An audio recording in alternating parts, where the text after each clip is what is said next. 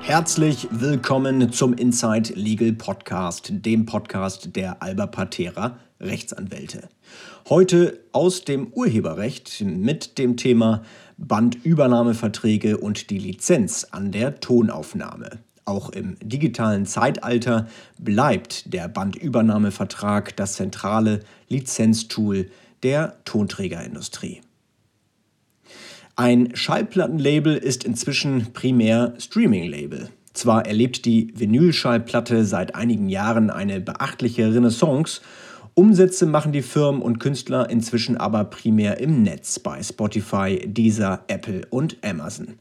Auch die CD ist im Sinkflug und Deutschland einer der letzten Märkte weltweit, in denen der Abverkauf physischer Trägermedien noch einigermaßen gut läuft.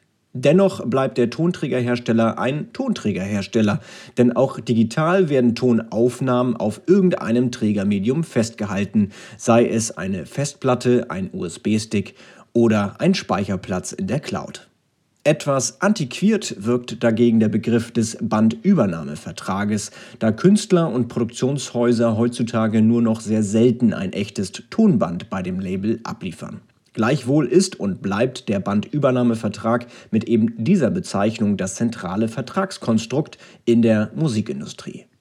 Dies liegt daran, dass Künstler seit langem kaum noch durch Künstlerexklusivverträge direkt an ein großes Label gebunden werden, sondern sich zunächst an kleinere Einheiten, zum Beispiel Produktionsstudios, kleine Labels oder Managements binden, um von diesen sodann einschließlich der fertigen Aufnahmeproduktion an die großen Vertriebsunternehmen wie Universal Music, Sony Music oder Warner vermittelt zu werden. Wir fassen die wichtigsten Punkte der Bandübernahmelizenz zusammen.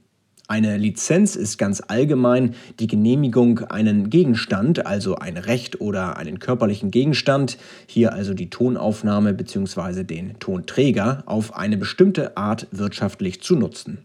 Die existenziellen Parameter einer Tonträgerlizenz lassen sich immer an einer Hand abzählen. Gegenstand der Lizenz, räumliche Reichweite der Lizenz, zeitliche Reichweite der Lizenz, inhaltliche Reichweite der Lizenz, und die Vergütung für die Auswertung der Lizenz. Zunächst einmal geht es um den Gegenstand der Lizenz. Bei der Bandübernahme werden fertige Tonaufnahmen in genau zu bestimmender Güte und Zahl geschuldet. Die Parteien regeln, ob zunächst nur eine Single, also eine Aufnahme von nur einem Titel, gegebenenfalls mit Remixen, oder bereits ein ganzes Album abgeliefert werden soll. Regelmäßig enthält der Vertrag den optionalen Zugriff auf einige weitere Produktionen. Bei der Bandübernahme werden oft zwei Gegenstände lizenziert. Zum einen das Recht für einen bestimmten Zeitraum exklusiv auf das Repertoire des Rechtegebers zugreifen zu können und zum anderen das Recht, die unter dem Vertrag abgelieferten Aufnahme exklusiv auswerten zu dürfen. Es gilt, diese beiden Gegenstände stets scharf voneinander abzugrenzen. Dadurch vermeidet man zum Beispiel die Vertragsdauer, also den Zeitraum der exklusiven Bindung, mit der Auswertungsdauer, also dem Zeitraum des exklusiven Repertoirevertriebs, zu verwechseln oder miteinander zu vermengen. Möchte die Tonträgerfirma weitere Rechte erwerben, zum Beispiel an Videomaterial oder an Image und Likeness des Künstlers zu Merchandise-Zwecken, so müssen alle Gegenstände klar aufgeführt werden. Nur sehr grundlegende Rechte an der Namensnutzung und am Cover-Artwork gelten im Zweifel als Inzident mit eingeräumt, um dem Hauptrecht zum Vertrieb zu dienen. Die räumliche Reichweite der Lizenz ist der zweite Parameter.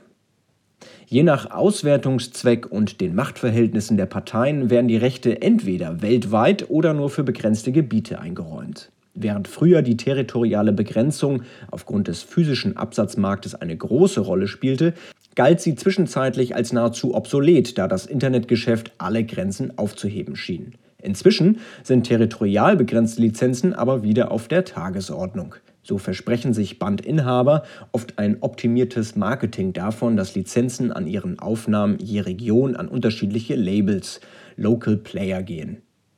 Gerade im Bereich von Dance Music oder Jazz werden oft lokale Spezialisten zur Lizenzvergabe direkt angesteuert.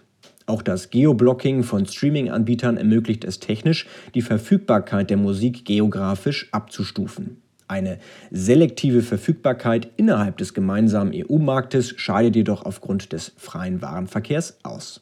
Spannend bleibt, ob und wann es hier zu Änderungen durch den Brexit kommt, da noch immer viel erfolgreiche Musik aus UK stammt. Die Major-Labels legen so oder so regelmäßig Wert auf weltweite Lizenzen. Die zeitliche Reichweite der Lizenz ist der dritte Parameter. Eine Übertragung der Tonträgerrechte für die Dauer der Schutzfrist, siehe 85 Absatz 3 Urhebergesetz, ist inzwischen weitgehend unüblich, es sei denn, das Machtverhältnis bei den Verhandlungen erlaubt hier keine Einschränkungen. Investiert das Auswertungslabel viel im Bereich des Vertriebsmarketings, zum Beispiel durch Werbeanzeigen, oder Radio- und TV-Promotion, so kann eine lange Laufzeit freilich der bessere Chancen zur Amortisierung dieser Kosten dienen. Auch wird man lange Laufzeiten dort finden, wo hohe Vorschüsse auf die Bandübernahmelizenz geleistet werden.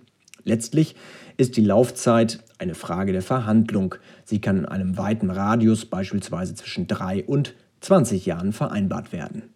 Ganz wichtig ist hier abermals die Dauer des Vertrages von der der Auswertungszeit abzugrenzen.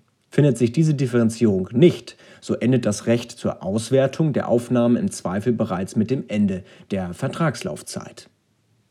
Die inhaltliche Ausgestaltung der Lizenz nimmt den größten Platz in einem Bandübernahmevertrag ein. Unter ihr müssen alle Eigenheiten zu dem gefasst werden, was der Rechte-Nehmer alles darf und was er gegebenenfalls zu unterlassen hat. Hier geht es auch um Zustimmungsrechte zu einzelnen Verwertungsthemen, wie zum Beispiel Lizenzvergaben für die Bewerbung von Drittprodukten oder auch die Zustimmung zum Veröffentlichungsdatum. Kern der inhaltlichen Ausgestaltung ist zunächst der Rechtekanon an den Tonträgeraufnahmen. Grundsätzlich werden in der Bandübernahme alle Rechte exklusiv eingeräumt, die eine ungestörte und alleinige Auswertung, also Veröffentlichung, Vervielfältigung, Verbreitung auf allen Trägermedien sowie die Zugänglichmachung, Sendung und öffentliche Wiedergabe in allen Medien und die Ziehung sämtlicher Früchte daraus im eigenen Namen und für eigene Rechnung des Lizenznehmers ermöglichen. Regelmäßig überträgt der Bandinhaber auch die Nebenrechte für die sogenannte Zweitauswertung auf das auswertende Musiklabel. Dies ermöglicht es letzterem, die Aufnahmen unter einem eigenen GVL-Labelcode zu veröffentlichen und sich somit die GVL-Einnahmen für Sendung und öffentliche Wiedergabe zu sichern. Freilich bleibt in diesem Bereich alles dispositiv, das heißt, es kann auch individuell vertraglich geregelt werden. Zur inhaltlichen Reichweite gehört auch der Umfang der Exklusivbindung. Da Bandübernahmeverträge aus der Sicht der großen Labels oft ein Surrogat für einen Künstlerexklusivvertrag darstellen, wird auf eine persönliche Exklusivbindung, die es dem aufgenommenen Künstler verwehrt, während der Vertragslaufzeit für Dritte zu produzieren, großen Wert gelegt. Zwar sichert man sich bereits einen alleinigen Zugriff auf den Act durch die Option auf weiteres Produkt, Allerdings wird dadurch noch kein Aufnahmeverbot bei Dritten statuiert. Ist der Bandinhaber nicht personidentisch mit dem Künstler, so fordert das Label regelmäßig eine gesonderte Einzeichnung des Künstlers derart, in jedem Falle auch direkt gegenüber dem Musiklabel zur Unterlassung verpflichtet zu sein. Diese sogenannten Künstlerbriefe sehen darüber hinaus vor, dass im Fall des Wegfalls des Bandübernahmeproduzenten, zum Beispiel durch Insolvenz, der Künstler direkt an den Lizenznehmer gebunden bleibt. Hinzu tritt eine weitere Exklusivität, die sogenannte Titelexklusivität. Sie ist kurz gefasst ein Wiederaufnahmeverbot auf Zeit.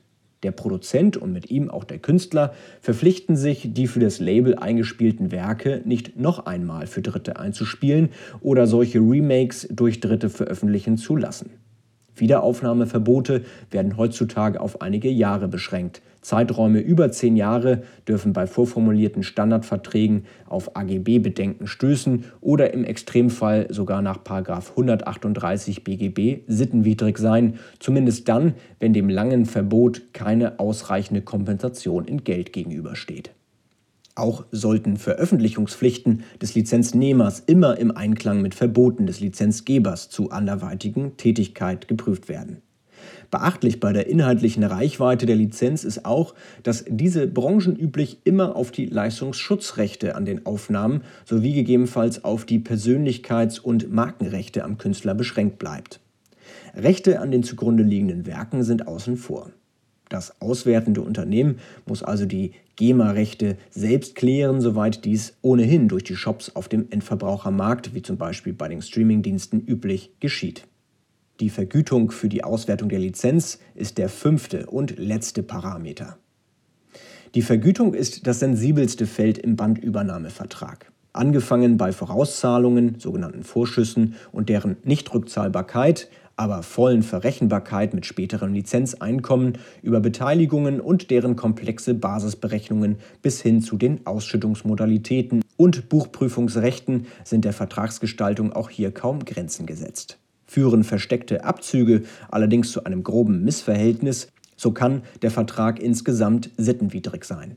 Zu einer wertenden Betrachtung bedarf es manchmal nur einer komplett durchdachten Berechnung der möglichen Lizenzeinnahmen für den Rechtegeber zeigt sich, dass dieser aufgrund diverser Abzüge und Verrechnungen von Investitionen des Lizenznehmers eigentlich erst bis zum Rentenalter braucht, um jemals einen Vorschuss wieder einzuspielen, es sei denn, er wird Nachfolger von Elvis, den Beatles oder Michael Jackson, dann ist hier eine Schieflage zu vermuten, welche den Vertrag nichtig machen kann. Andererseits besteht das legitime Interesse der auswertenden Firma, den Lizenzgeber in gewissem Maße am Auswertungsrisiko zu beteiligen, wenn denn schon das Einkaufsrisiko, also die Zahlung einer Vorauszahlung, allein bei der Firma liegt. Obgleich Vertragspartnerschaften im Musikgeschäft immer auch Vertrauenssache sind, da man den Ankauf und Weiterverkauf von nicht körperlicher Entertainmentware schlechter nachverfolgen kann als beim Warenverkehr mit Autos oder Toilettenpapier, dürfen gut verhandelte Buchprüfungsklauseln nicht fehlen. Wer nichts zu verbergen hat, sollte die Buchprüfung auf Kosten des Lizenzgebers großzügig ermöglichen. Allerdings sollten die Kosten der Buchprüfung vom Lizenznehmer übernommen werden, wenn sich zeigt, dass dieser nicht unerheblich fehlerhaft abgerechnet hat. Da das Urhebervertragsrecht auch für den Handel mit Tonaufnahmen längst stärker kodifiziert ist, siehe 85 Absatz 2 Satz 2 Urhebergesetz, müssen die Rahmen der 31, 33 und 38 Urhebergesetz bei der Vertragsgestaltung beachtet werden. Die strengen Regelungen der Paragraphen 32, 32a bis e Urhebergesetz gelten allerdings im Rechtsverkehr über Tonaufnahmen nicht. Damit bleibt im Lizenzhandel mit Tonaufnahmen vieles der freien Privatautonomie der Parteien überlassen. Dies geht vor allem, was nicht selten ist, dann, wenn sich zwei Vollkaufleute gegenüberstehen. Unser Praxistipp, egal ob Lizenzgeber oder Lizenznehmer, lassen Sie einen Bandübernahmevertrag vor Unterschrift stets juristisch umfassend prüfen. Das war's mit dem Inside Legal Podcast für heute. Besuchen Sie uns doch gerne auch auf www.albapatera.com für weitere Informationen oder diskutieren Sie mit uns auf Facebook, Instagram oder LinkedIn.